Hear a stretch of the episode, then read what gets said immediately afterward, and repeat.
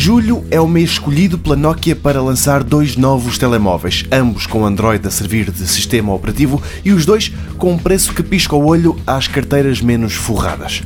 O mais barato é o Nokia 2.1. Como destaque, pode-se apontar a bateria generosa que o aguenta por um par de dias e o preço, cerca de 100 euros vem de origem com o Android Oreo Go, uma versão mais leve do sistema operativo da Google, uma aposta que faz sentido tendo em conta que apenas tem 4 GB de espaço disponível para as fotos, vídeos e apps que o utilizador quiser ter no smartphone.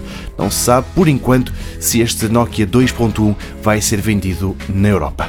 Para além deste, vem também aí o Nokia 5.1 com um ecrã de 5 polegadas e meia, tem um sensor de impressões digitais e pode ser comprado com 2 ou 3 GB de memória RAM. Quanto ao espaço, também há duas hipóteses, 16 ou 32 GB.